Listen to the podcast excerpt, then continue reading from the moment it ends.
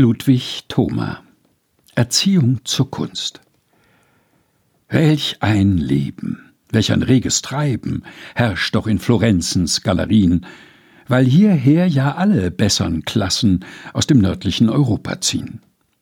Männer, die daheim in dem Berufe keine Zeit und keine Muße haben, müssen hier an ungewohnten Schätzen ihre ungewohnte Bildung laben. Mütter, die der Häuslichkeit sich widmen und die Strümpfe ihrer Söhne stopfen, sind verpflichtet, ihr Gehirn mit Dingen, die sie bald vergessen, voll zu pfropfen.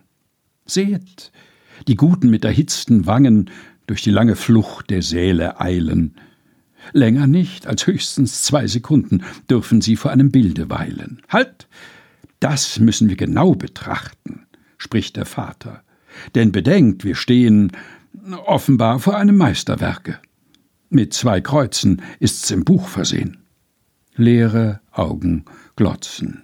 Es ertönen A und O's, vermischt mit Prädikaten, und sie stürzen fort in andere Seele, von den treuen Bädiger beraten.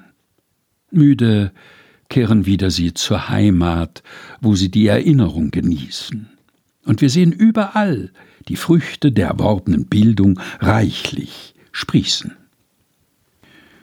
Ludwig Thoma Erziehung zur Kunst. Gelesen von Helge Heinold.